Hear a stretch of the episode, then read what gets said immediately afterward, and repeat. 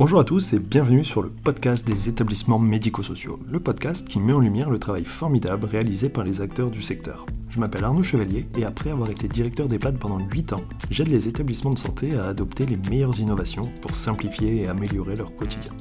J'ai créé ce podcast pour partager les belles expériences portées par des gens passionnés. Avant de commencer, si vous appréciez ce podcast, vous pouvez vous abonner pour ne rater aucun épisode et encore mieux, mettre une note 5 étoiles sur Apple Podcast et le partager à vos collègues. Sur ce, bon épisode.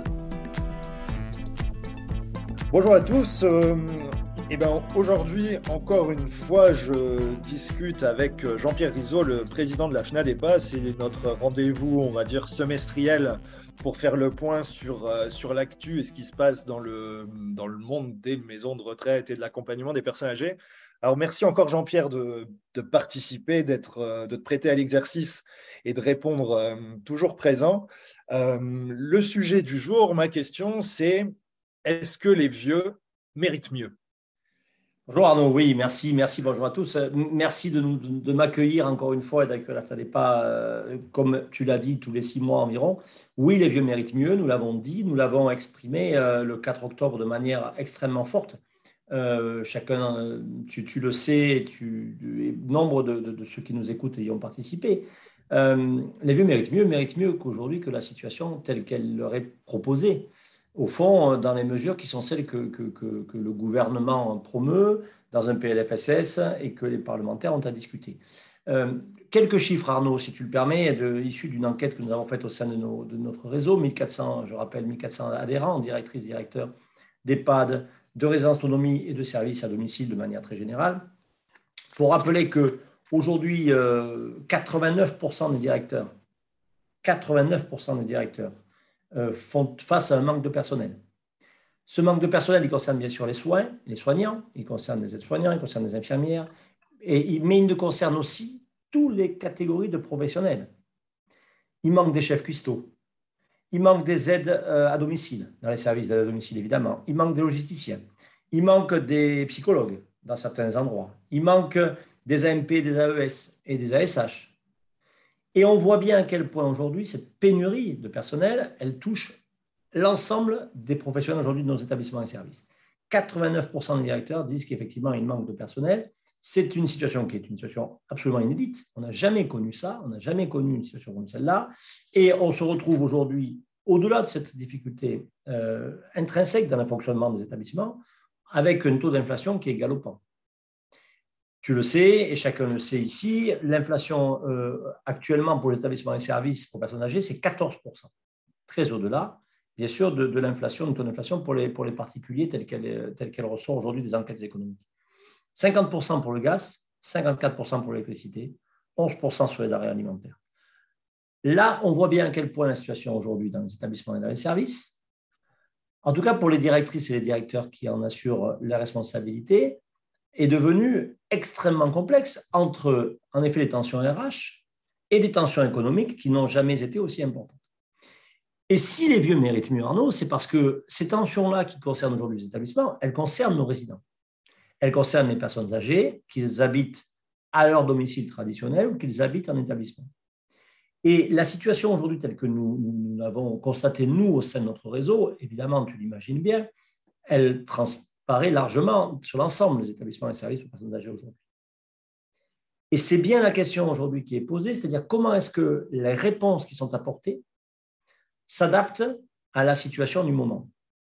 Je, le redis, mais euh, on, a aujourd'hui une situation budgétaire qui est catastrophique pour beaucoup d'établissements. 85% de nos adhérents disent qu'ils prévoient un déficit budgétaire en fin d'année.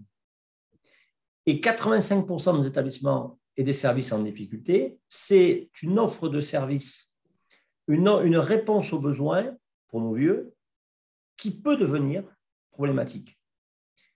Demain, on le sait, ce qui fait la force de notre organisation, c'est la, richesse et la diversité des intervenants, des opérateurs, des établissements et des services. Il ne s'agirait pas qu'à l'issue de cette crise économique, il n'y ait au fond plus qu'un modèle un modèle qui aurait survécu à cette crise à la fois de ressources humaines et à la fois économique, et que ce modèle-là ne soit pas adapté au plus grand nombre. Parce que l'enjeu, quand même, à la fin des pas, et ailleurs, c'est de dire il faut que nos établissements et services puissent répondre aux attentes et aux besoins de nos, personnes âgées d'aujourd'hui et celles de demain. Donc, ce, point de départ-là et ce constat que nous avons fait dans notre réseau, nous, euh, on, considère aujourd'hui que les réponses qui sont apportées par l'État sont insuffisantes. Je, prendrai le, texte emblématique qui est le, PLFSS 2023. Alors, je, passe sur les, rebondissements et l'usage du 49.3 à plusieurs reprises déjà sur ce texte-là et la, et situation telle qu'elle est aujourd'hui. Mais ce que l'on voit bien, c'est que les mesures nouvelles, c'est 300 millions d'euros dans ce PLFSS et que c'est en aucun cas de nature, en aucun cas de nature, à euh, répondre au fond aux attentes. Et, euh, là encore, tu sais qu'à la fin des pas, nous sommes des pragmatiques. Et quand Dominique Libaud disait il y a trois ans qu'il fallait 10 milliards en 2023, on n'y sera pas. On sera loin d'y être. Et ces mesures-là, aujourd'hui, elles ne sont pas de nature à répondre aux attentes et aux besoins. Mais pas seulement des directeurs, pas seulement des équipes, mais aussi de celles et ceux qui aujourd'hui sont accompagnés. Tu me permettras, Arnaud, un focus sur les services à domicile. La situation aujourd'hui à domicile, elle est assez catastrophique parce que la plupart de nos adhérents sont dans l'incapacité aujourd'hui d'honorer même les plans d'aide qu'ils ont à honorer. La plupart de nos adhérents aujourd'hui sont incapables de prendre de nouveaux plans d'aide, d'accompagner de nouvelles personnes. Et c'est ça la situation aujourd'hui telle qu'elle est, c'est-à-dire que l'état des lieux aujourd'hui que nous avons fait, nous, au sein de notre réseau, et qu'on peut dupliquer largement sur d'autres fédérations sans doute, montre à quel point les besoins de maintenant sont extrêmement importants et que les réponses qui sont apportées par l'État et que les parlementaires ont à discuter ne sont pas à la hauteur aujourd'hui de ces enjeux-là. C'est pour ça que les vieux méritent mieux. Ils méritent mieux que les réponses qu'aujourd'hui on peut leur apporter. Ils méritent mieux que les plans d'aide à domicile qui sont insuffisants et insatisfaisants et qu'on n'arrive même pas à honorer. Ils méritent mieux que les moyens humains dont disposent aujourd'hui nos établissements, et quand je parle de moyens humains, c'est des soignants et les non-soignants, sont aujourd'hui à disposition. On sait qu'on a un taux d'encadrement aujourd'hui dans ce pays qui est très en deçà des taux d'encadrement des pays scandinaves, on le sait, hein, on est à 0,63 environ. C'est très insuffisant par rapport aux, attentes de celles et ceux qui vivent dans les établissements. Et on voit bien que la difficulté majeure aujourd'hui, réside aussi, peut-être même surtout, je dirais, euh, dans la capacité que l'on a ou pas à, répondre aux attentes. Ça, c'est une difficulté majeure de la vie aujourd'hui en établissement et à domicile de l'ensemble de, nos vieux. Et oui, ils méritent mieux parce que les réponses qu'on peut leur apporter aujourd'hui ne sont pas satisfaisantes. C'est vraiment aberrant hein, de se dire qu'on est dans une logique de privilégier le, maintien à domicile, ce qui est l'attente euh, des gens et des Français, et que finalement, c'est le, les services à domicile qui sont certainement les plus en souffrance sur le plan RH, avec des équipes qui sont, bah, qui sont j'ai envie de dire décimées en fait, mais et où du coup on n'arrive pas à répondre juste aux besoins, mais qui sont les besoins juste de base en fait, d'activité et de, passer chez les gens. C'est quand même, euh, c'est quand même aberrant. Comment on peut en arriver là en fait? Je, je, crois qu'aujourd'hui la, la, question de, de, la la réflexion autour du virage domiciliaire, de l'approche domiciliaire, elle, se heurte à la réalité des faits. La réalité des faits, elle tient à plusieurs sujets. Premièrement, on voit bien à quel point euh, la, question de l'application aujourd'hui de, de, revalorisation salariale, en tout cas pour la branche de la domicile associative, a été forte nous avons parlé ici, tu t'en souviens, dans 43 de la convention collective. Alors, ça ne concerne mhm. que la branche à domicile, mais quand même, hein, c'est quand même des opérateurs importants, les, associatifs dans, le secteur. Euh, je te parle aujourd'hui des avenants 51 et 52 qui ont aussi revalorisé les salaires. Et ces revalorisations massives, extrêmement massives pour nombre de domiciles, ne s'est pas finalement euh, coordonné avec la fidélisation des professionnels. Nombre de salariés sont quand même partis Hmm. malgré ces augmentations de salaire. Et ça n'a pas fait venir de nouveaux candidats. Ça veut bien dire que la dimension financière n'est pas la seule volée aujourd'hui, on le sait, pour attirer de nouveaux candidats et pour conserver les candidats et les salariés que nous avons. Ça, c'est un premier élément. Deuxième élément aujourd'hui, c'est qu'on voit bien à quel point ces métiers sont dévalorisés et on voit bien à quel point il convient de manière extrêmement forte des métiers du domicile et des établissements, mais sans doute aussi on peut extrapoler autour du métier du, champ sanitaire, du champ de l'hôpital. À, quel point il convient de renforcer ce dispositif-là. Et ce n'est pas les 3000 postes proposés dans le PLFSS 2023 qui vont permettre ce plan Marshall, Arnaud. Hmm. Un plan Marshall des emplois, un Big Bang aujourd'hui autour de la question des emplois de, ce secteur-là, ça ne peut pas être fait par demi-mesure. Ça doit se construire autour d'actions fortes et d'un investissement fort, on le sait, sur des emplois en masse. On ne construira pas une vraie prise de considération de ces métiers-là en proposant 3000 postes de plus en EHPAD, ce qui, rappelons-le, ne fait même pas un, demi-poste supplémentaire par EHPAD. Il y en a 7000 en France. On est loin, tu vois, de, cet effet, euh, au fond, de cet effet levier qui permettra d'avoir une vraie dynamique de création d'emplois massive dont le secteur a besoin. Et le secteur, il a besoin, le secteur de la domicile a besoin évidemment de dispositions qui permettent de valoriser ces métiers et d'assurer des formes d'encadrement intermédiaire des formes de logique, euh, là encore de qualité euh, dans, l'approche qui est menée, et l'établissement aussi. Sur l'établissement, je fais une courte parenthèse, je reviens un peu sur le domicile. Sur l'établissement, aujourd'hui, on le sait, ce qu'il faut dans l'établissement, c'est plus de moyens, plus de moyens humains. Et, pour le coup, chacun aujourd'hui sait qu'il le faut. On a vu au moment de la crise Covid, quand on se parlait au moment de la crise aiguë du Covid, que là où il y, avait eu, a eu des, renforts supplémentaires, la situation avait été mieux gérée. Aujourd'hui, nous, ce que nous disons à la fin des pas, c'est qu'il faut évidemment un nombre de soignants suffisant, alors avec toute la difficulté que l'on sait de trouver des aides-soignants, de trouver des infirmiers. Mais il faut aussi plus d'animateurs, plus de professeurs en activité physique adaptée, plus de psychos, plus d'ergothérapeutes, plus de psychomotes, plus de ces métiers qui construisent une vie dans les établissements il faut garder cette ligne de crête entre le soin et la vie sociale.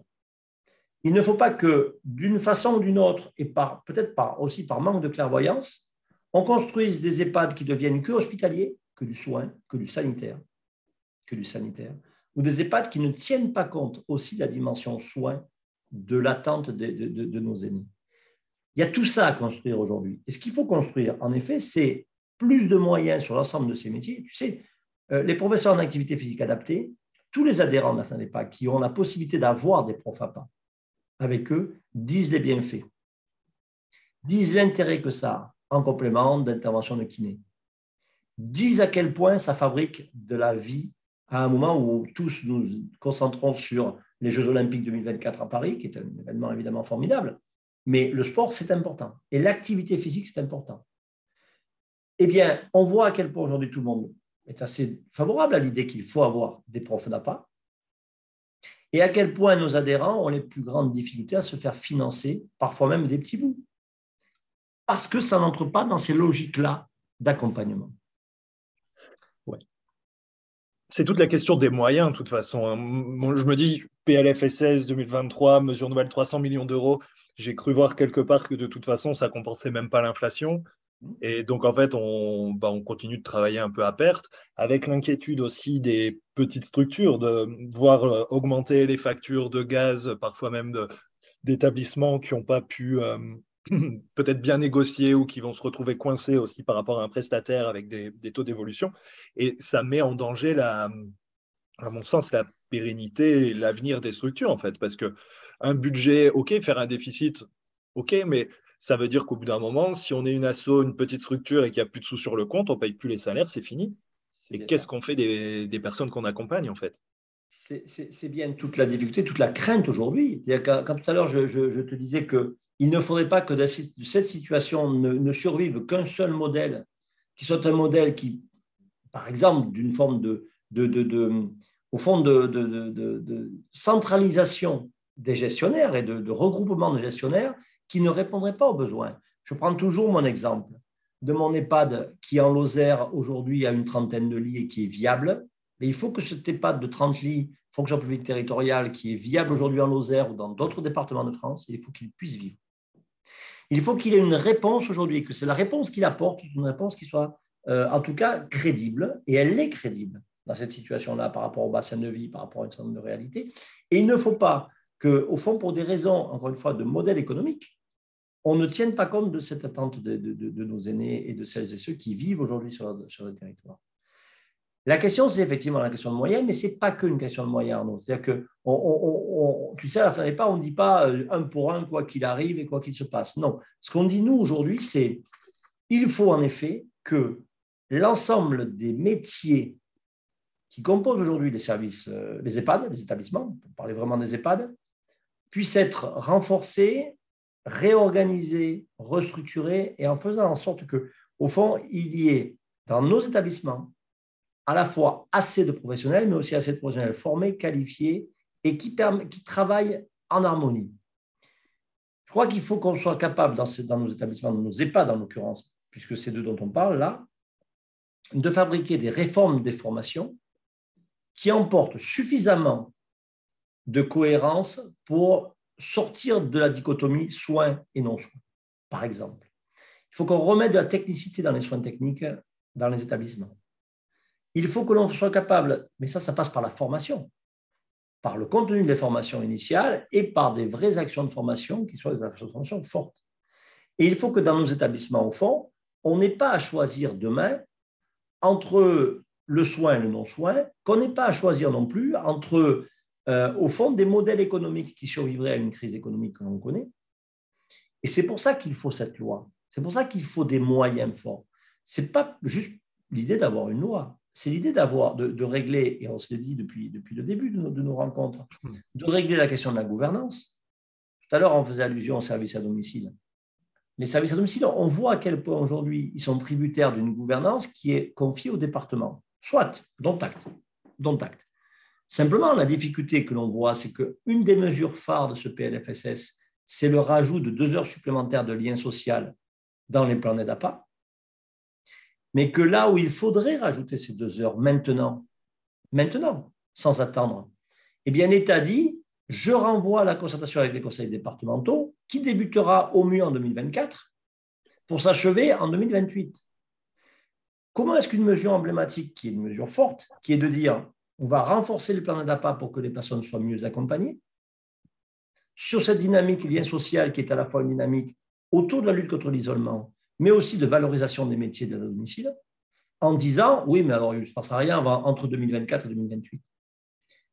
Tout ça parce que les départements n'auront pas tous la même dynamique et la même vitesse pour intégrer ces deux heures-là dans des plans d'APA, pour les évaluer, pour les mettre en application en termes informatiques, par exemple, et que la crainte que l'on a sur, sur cette mesure, c'est qu'au fond, elle ne se traduise pas immédiatement par une augmentation de l'accompagnement. Tu vois, c'est-à-dire que là, typiquement, on est sur quelque chose qui montre à quel point, là, lorsque l'État dit virage domiciliaire et qu'il a sorti de cette mesure-là, ça peut prendre beaucoup de temps pour se mettre en place pour les vieux. Et pour les services à domicile, évidemment. Oui, voire pas aboutir, parce qu'au bout d'un moment, à force de tourner en rond, euh, à la fin, il ne se passe rien, en fait voire pas aboutir, comme il y a encore aujourd'hui euh, quelques départements très peu, mais qui ne financent toujours pas l'avenant 43, alors que ça fait un an et un mois que l'avenant 43 est mis en application. Hmm. Avec une forme de fragilité des services aussi. Là encore, ne, nous trompons pas. Moi, quand je défends la parole des directeurs, des 1400 directrices et directeurs de la FADEPA, je ne défends pas une parole communautariste de directeur parce que je suis directeur. Ce que l'on défend, nous, et tu le sais, c'est la qualité de l'accompagnement, la qualité de la vie de celles et ceux qui aujourd'hui ont 80, 85, 90 ans et qui vont euh, être de plus en plus nombreux à avoir ces âges-là. Et, tu vois, et pareil de la, même, manière, sur ce PLFSS dont on voit qu'il y a des, pistes qui sont intéressantes, mais la, création, la question des services d'autonomie, par exemple, et de la construction des services d'autonomie, mais la création de 4000 places de SIAD supplémentaires l'année prochaine sur le territoire national n'est pas de nature à favoriser la mise en œuvre de services d'autonomie structurés. 4000 places, ça fait 40 places par département, hmm. C'est-à-dire qu'on voit bien à quel point on ne va pas pouvoir, sur ce dispositif-là, mailler tout le territoire départemental et les faire collaborer et coïncider, au fond, avec des SAD qui, aujourd'hui, n'ont pas les mêmes territoires, n'ont pas les mêmes financeurs, et avec des problématiques d'articulation sur les départements entre ARS et conseils départementaux, dont je ne sais pas trop, en fonction de la situation et des liens entre les uns et les autres, comment ça peut tourner. C'est ça, au fond, qui nous, laisse à penser, nous, que c'est un PLFSS dans lequel il y a un certain nombre d'intentions qui sont favorables. Il ne s'agit pas de les nier. Il ne s'agit pas de dire qu'il n'y a rien dedans, parce que ce n'est pas tout à fait vrai. Mais ce qu'il y a à l'intérieur, pour une raison ou pour une autre, ça peut voir le jour et être insuffisant, ou ne pas voir le jour du tout. Et sur les deux heures de lien social, par exemple sur le domicile, c'est une vraie inquiétude, ce sujet. Donc, les vieux méritent mieux, ça veut dire que les vieux méritent mieux qu'un PLFSS qui, encore une fois, ne peut donner que ce qu'il peut donner, qui, encore une fois, et je, le redis, euh, apporte des, pistes de réflexion, mais en aucun cas apporte des réponses concrètes et suffisantes dans les établissements et dans les services. Ouais. On reste toujours euh, dans la même difficulté, mais euh, parce que c'est un peu mon sentiment, l'histoire qui se répète avec cette notion de se dire pourquoi c'est jamais pris au sérieux. Tu vois, pourquoi on, après crise sanitaire, c'était notre discussion déjà la dernière fois, tu vois, avec moi aussi, cette, cette, euh, cette incompréhension qui, qui peut à un moment aussi devenir un peu de la colère, tu vois, mais on voit, regarde, j'ai des équipes qui me disaient ça. Euh, en gros, euh, grève des raffineries, euh, on n'avait plus d'essence pour que les aides à domicile, elles aillent travailler. Et à la fin, les salariés chez Total prennent une augmentation de 6%. Mhm. Tant mieux pour eux. Sauf que pendant ce temps-là, on a les aides-soignantes sur le terrain qui continuent de se casser le dos, euh, qui travaillent dans des conditions encore plus dégradées à cause des tensions RH, qui ont un salaire qui évolue mais qui ne compense pas l'inflation.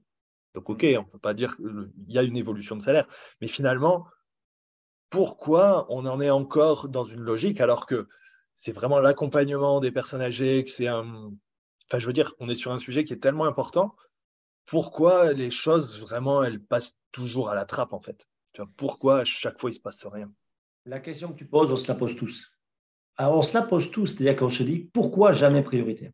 Pourquoi la crise sanitaire avec le, nombre de morts qu'il y a eu dans les établissements, dans les EHPAD? On le sait. Et ce nombre aurait été beaucoup plus élevé encore si les équipes n'avaient pas été formidables, si la, dynamique qui s'est construite euh, n'avait pas été formidable. les, suites de l'affaire Orpea, ce que ça a construit dans le secteur, ce que ça a mobilisé, même, rien aujourd'hui ne semble suffisant pour qu'il y ait ce que tout le monde aujourd'hui appelle de ses voeux, c'est-à-dire une loi sociétale, programmatique, et qui assurerait un financement à la hauteur et un financement pluriannuel. Et au fond, il y, a bien quelque chose aujourd'hui qui semble un peu, un peu incompréhensible. Euh, et, pour nous, en tout cas, ce n'est pas la fabrique du bien vieillir qui va, euh, le, CNR euh, lancé par le ministre, enfin, par le président puis par le ministre Jean-Christophe Combe, ce n'est pas ça qui va régler la question. Puisque tout est dit. Arnaud. La concertation aujourd'hui, qui est, qui est de nouveau une concertation lancée pour aboutir à des propositions en mai 2023, mais c'est pas mai 2023, c'est trop tard.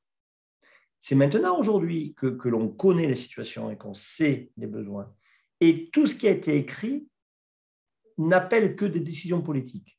Et la décision politique, c'est de lancer, en effet, quelque chose qui ressemble à une grande loi sociétale pour que chaque Français puisse aussi s'exprimer sur Comment est-ce qu'il veut vieillir demain Bien vieillir, c'est ça. C'est qu'est-ce que moi, qu'est-ce que toi, qu'est-ce que chacun de celles et ceux qui écoutent attendent pour bien vieillir demain. Et, nous, notre frustration et ce qui a mobilisé vraiment notre, notre, notre action du 4 octobre dernier, qui est un magnifique succès et, grâce à, chacun des directrices et des directeurs qui ont mobilisé, tu sais que dans il y a des établissements dans lesquels il y avait 100, 120 personnes. des résidents, des familles, des élus, des, équipes, bien évidemment, euh, des, bénévoles qui étaient là et des, professionnels libéraux, parfois professionnels de santé qui se sont joints à la manifestation. On a eu des succès fantastiques. On a, réuni 18 000 personnes autour d'un écran, comme toi et moi aujourd'hui, et à dire tous, les vieux méritent mieux. Et, on a eu des témoignages, Arnaud, qui étaient formidables de, de, de, personnes âgées, de résidents, de personnes accompagnées dans les services, qui ont témoigné de ce qu'était leur quotidien et que leur quotidien ne correspondait pas à ce qu'ils souhaitaient. Et que ce n'était pas de la faute du directeur, de la directrice ou des équipes.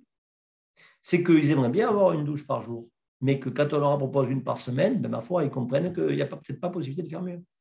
Ce n'est pas ça aujourd'hui, accompagner bien ou mieux.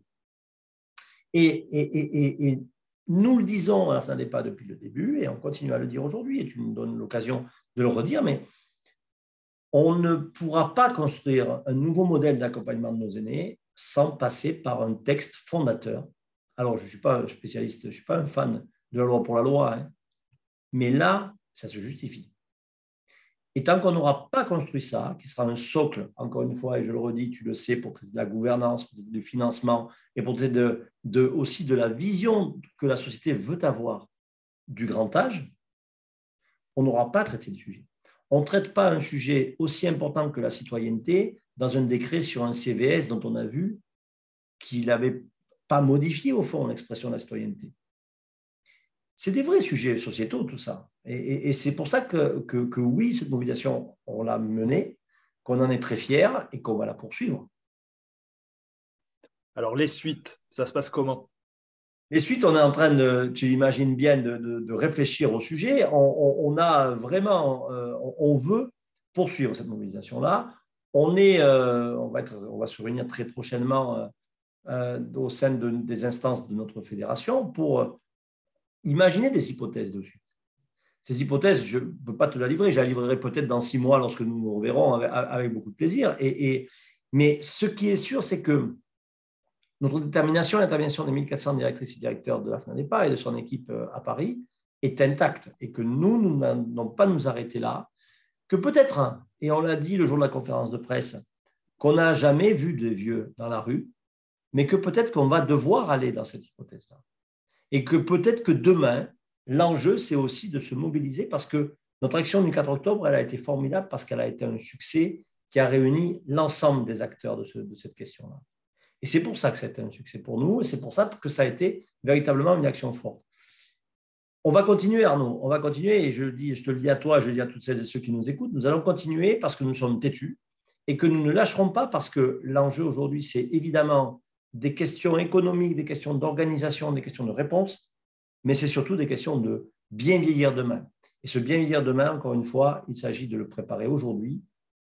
Nous pensons à ce n'est pas qu'il n'est pas encore trop tard, mais qu'il faut vraiment se dépêcher.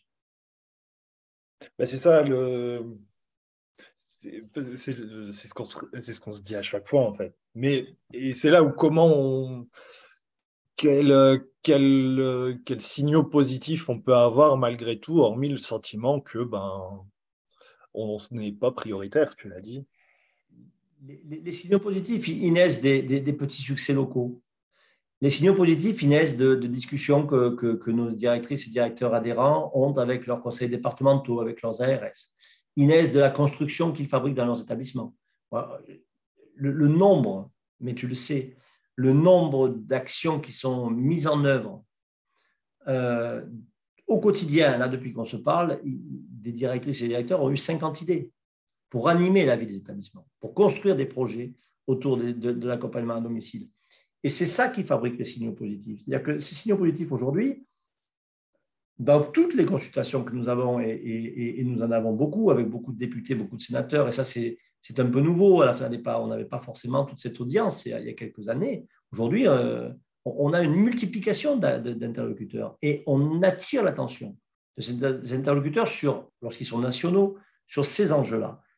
Et on est suivi, on est écouté, on est accompagné dans ces questions-là. Et, je crois qu'on est même souvent d'ailleurs euh, repris dans des propositions que l'on voit ici ou là ou des interventions de parlementaires il y a beaucoup de sujets que nous avons, que nous avons portés, que nous portons, qui sont ici ou là repris. Et aujourd'hui, et, on le voit, et je le redis, mais localement, il se passe des trucs formidables. Et ce que je crois au fond, c'est que ce déclic, il, va peut-être se faire au fur et à mesure que nos actions communes vont se construire. Moi, je crois beaucoup, tu sais, je, crois beaucoup à, la, à la question de la répétition et à la question de l'expression partout où on peut de nos idées, de nos avis et de, ce que l'on pense. Quand, quand je suis auditionné, moi, une fois euh, par, un, député, ben, ça veut dire qu'il y a eu, euh, dans le département et la circonscription du député en question ou de la députée en question, deux, trois, quatre directeurs d'établissements adhérents qui ont fait la même chose, ont porté la même voix, qui ont évoqué le même sujet. Et ils le font avec leurs conseils départementaux, nos directeurs et nos directrices. Ils le font avec les ARS. Il porte ces actions-là. Ça veut dire qu'il y, y, a deux places au fond pour le politique. Il y a le national, et, aujourd'hui, il faut le dire, le fait qu'il n'y ait toujours pas de grande loi, euh, et, encore une fois, sans remonter au calendrier grec, mais juste en remontant au rapport Libo. Du rapport Libo, on nous a expliqué à l'époque que ce serait plus jamais comme avant, et que le rapport Libo allait euh, construire la nouvelle politique de l'autonomie, en tout cas du grand âge, de demain. Bon, euh, donc tu vois, et, le fait qu'on n'ait toujours pas ça, même si on a autre chose, je ne conteste pas la cinquième branche, on en a parlé ensemble, je ne reviens pas sur ces sujets-là. Il y a eu des sujets, il y a eu des textes, il y a eu des choses qui ont été faites, il y a des avancées. Et encore une fois, je redis à quel point ce PLFSS 2023, il apporte, mais il n'apporte que ce qu'il peut apporter. Il ne peut pas traiter des sujets qui sont des sujets fondamentaux. Et nous, ce que nous pensons, c'est que finalement, l'enjeu, c'est bien de continuer à porter ça, à porter ces, voix-là pour que véritablement on soit à un moment entendu. Ce combat national, aujourd'hui, il faut être très très modeste, euh, on ne l'a pas gagné. On n'a toujours pas de loi, on n'a toujours pas les 10 milliards que, que, Dominique Libaud préconisait à horizon 2030, on n'a toujours pas ces financements pérennes, on n'a toujours pas euh, les 100 000 postes qu'évoquait Myriam El Khomri dans son rapport à 2030 aussi, parce que ça veut dire qu'il en faudrait 20 000 par an, tu comprends? Et 20 000 par an aujourd'hui, euh, ben on a 3 000. Ça fait, c'est pas pareil, 3 000 et 20 000. Pour 20 000, tu, tu, mobilises des actions fortes. Pour 3 000, ben, tu te dis que, que tu ne vas pas forcément mobiliser des actions fortes. Et donc, du coup, ça, ce n'est pas de la même logique, ce n'est pas de même nature. Et, je pense que euh, le niveau national aujourd'hui, et c'est vrai, et il faut être parfaitement objectif avec ces sujets-là. Pour l'instant, nous n'avons pas obtenu les uns les autres et collectivement les moyens d'avoir de, une forme d'optimisme. Tu sais, euh, dans, dans, l'enquête que j'évoquais tout à l'heure, 43% des directeurs et directrices répondant à notre réseau s'interrogent sur la suite de leur carrière dans ce secteur. 43%. C'est quand même, ça interpelle.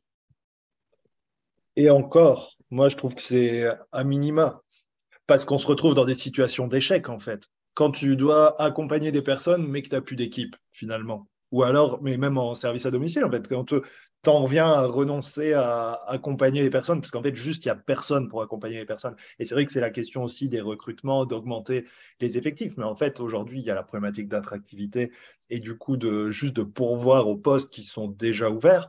Euh, c'est vrai que la question se pose, se dire quel avenir? Oui, on se la pose tous. On va le faire, Combien de temps on va pouvoir tenir avec aussi, et en plus, ce qui peut paraître aussi encore plus paradoxal, parce que l'affaire euh, Orpea, ça amène derrière des contrôles. Ça veut dire que derrière, il y a eu énormément de contrôles depuis, où, OK, c'est bien contrôlé et c'est important, mais ça remet encore plus les équipes et les directions, les établissements et les services en échec parce que euh, c'est bien de venir contrôler, mais on n'a pas réellement tous les moyens pour pouvoir fonctionner comme on le voudrait. Donc, euh, ça, ça, amène vraiment une situation d'échec, en fait. On, l'a dit lorsque lorsqu'on a été auditionné par, par Michel Meunier et Bernard Bonne, euh, les sénateurs qui ont, qui ont rédigé ce rapport. Tu sais, à la suite justement de, effectivement de, l'affaire Orpea, ils ont beaucoup travaillé. Ils ont fait un rapport qui a été largement repris d'ailleurs autour des, des contrôles dans les établissements. Oui au contrôle, bien sûr. Oui au contrôle. Mais, mais, mais, attention à ce que ces contrôles ne soient pas des contrôles, au fond, qui ne ciblent pas, qui ne ciblent pas à la fois euh, les bons interlocuteurs et les bonnes questions. C'est sûr que si demain les contrôles, c'est d'aller vérifier s'il y a beaucoup de faisans en fonction d'être soignants dans les EHPAD, on connaît la réponse. Hein. Il n'y a pas forcément besoin de demander 350 millions de pièces pour connaître la réponse. Si demain les contrôles dans les services à domicile, c'est d'aller vérifier l'effectivité du taux de, de l'aide par les services à domicile, ce n'est pas la peine que le département nous demande 3 millions de pièces. On connaît. On sait aujourd'hui ce que l'on peut faire, c'est-à-dire ne contrôlons pas, en tout cas ne jugeons pas les contrôles à l'aune de ce qu'il faudrait faire si on n'était pas dans la situation dans laquelle on est. Donc oui, bien sûr que la transparence est importante, oui, bien sûr, on a été les premiers à le dire, qu'il est extrêmement important que des actions, ce qui a été euh, l'affaire Orpea en janvier ne se reproduise plus parce que ça a été parfaitement clair et qu'il ne faut surtout pas que ça se reproduise. Par contre, n'exigeons pas aujourd'hui des établissements et des services ce qu'ils ne peuvent pas donner. Donnons les moyens à ces établissements et services véritablement d'améliorer la qualité de l'accompagnement, faisons-le de manière juste, efficace. Et encore une fois, il y a un ensemble de textes aujourd'hui qui, qui, nous amènent à savoir ce qu'il faut faire. Mais surtout, n'imaginons pas que les contrôles vont améliorer la qualité du dispositif. Ce n'est pas parce qu'on va contrôler tout le monde qu'on aura les moyens de fonctionner. Et oui, tu as raison, les inquiétudes aujourd'hui règnent. Quand euh, je croise, moi, nombre de nos adhérents, oui, je t'assure que c'est difficile et qu'on voit bien à quel point ça ne tient que parce qu'il y a des personnes solides, des directrices, des directeurs et des équipes, et qui font au-delà du raisonnable. Mm. Au-delà du raisonnable. On demande aujourd'hui à celles et ceux qui tiennent d'aller jusqu'au bout de quelque chose sans avoir la certitude que ce bout de quelque chose, ça va s'améliorer demain. C'est ça. C'est ça qui aujourd'hui fabrique cette frustration. Et c'est ça qui crée, au fond, cette idée que, que, que, nous, que nous ne devons pas lâcher, que notre détermination doit grandir, doit se continuer, doit se poursuivre, qu'on a tous écrit des mesures prioritaires, la n'est pas a écrit ces dix mesures prioritaires, et je, je les ai listées tout à l'heure au fil de notre discussion, et que ces dix mesures prioritaires, maintenant, il n'y a plus qu'à. Mais ça appartient au, pouvoir politique de régler cette question. Et en l'occurrence, à l'État. Et, tu, sais notre détermination, et tu en es le, premier acteur, toi aussi, euh, pour, pour dire que, que, encore une fois, nous allons poursuivre notre mobilisation. Nous allons la poursuivre, nous allons continuer. Nous allons, euh, de la même façon, dire que la concertation, ça ne sert à rien, que c'est plus de ça dont il a besoin aujourd'hui, mais que c'est de l'action. Mais de l'action à la hauteur des enjeux. Oui, c'est clair. Bon, euh, pour conclure, parce que, encore une fois, on a du mal à conclure là sur du positif, mais euh, je voudrais peut-être, euh, en, quelques mots, mais qu'on puisse relancer l'invitation peut-être pour le colloque de la fin des pas au mois de janvier, oui. pour parler politique vieillesse, parce que ce sera la continuité du sujet et en, et peut-être euh, en savoir un peu plus. Tu as raison, tu as raison de le dire que la, la n'est pas continue à se mobiliser. Le 26 janvier, en effet, à Paris, euh, et l'ensemble des adhérents et des non-adhérents, bien sûr, est, convié à cette réflexion euh, extrêmement large autour des politiques vieillesse. Alors, tu sais, on a organisé tellement de colloques politiques vieillesse autour de la loi, pas loi, grande loi, grande pas loi, que là, on va élargir le prisme et on va parler de politique vieillesse en Europe. On va parler de politique vieillesse sur dans, des, dans des organisations un peu nouvelle autour des services autonomie, autour d'un certain nombre de sujets, euh, pour ne pas se focaliser sur loi par loi, parce que on est toujours dans ces débats qui sont des débats euh, qui nous ramènent constamment à l'absence de cette grande loi. Et sur lesquels on n'a pas de prise, de toute façon. Et sur laquelle on n'a pas de prise, de toute façon, sauf à continuer à se mobiliser, et sauf, parce qu'il faut toujours finir par des, par des, par des, euh, par des choses positives, et, c'est bien le sujet aussi qu'il faut qu'on se dise, et, peut-être la fin, avec ce colloque qui est aussi est un moment de grande convivialité et d'échange tout à fait intéressant entre nous tous, mais dire à quel point moi je reste impressionné par ce qui est construit sur le terrain. Il que, quand je vois la force aujourd'hui, la capacité de celles et ceux qui accompagnent nos aînés, quel que soit leur lieu de vie, à inventer, à innover, à construire, à bâtir, malgré ces difficultés-là, eh bien, je suis admiratif et très fier de ce réseau et très fier des directrices et des directeurs qui construisent ça. Ça veut dire qu'il y a encore, et c'est aussi pour ça qu'on le fait, c'est aussi pour ça qu'on se bat, parce qu'au fond, quand on dit que les vieux méritent mieux, euh, il n'y a pas que les vieux qui méritent mieux. Les directrices, les directeurs et l'ensemble des équipes méritent aussi mieux. Et on va continuer évidemment à porter notre parole là. Et, notre, détermination, Arnaud, est, toujours intacte. Je te le dis. Bon. Eh ben merci pour cette conclusion optimiste. Et merci à bientôt. Au moins le 26 janvier, au plus tard, à Paris pour le colloque de la fin des pages.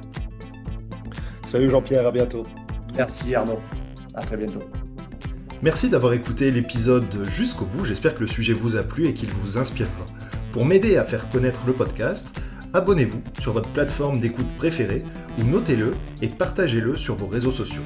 N'hésitez pas à me contacter sur LinkedIn pour toute remarque ou proposition de sujet. Bonne journée et à bientôt sur le podcast des établissements médico-sociaux.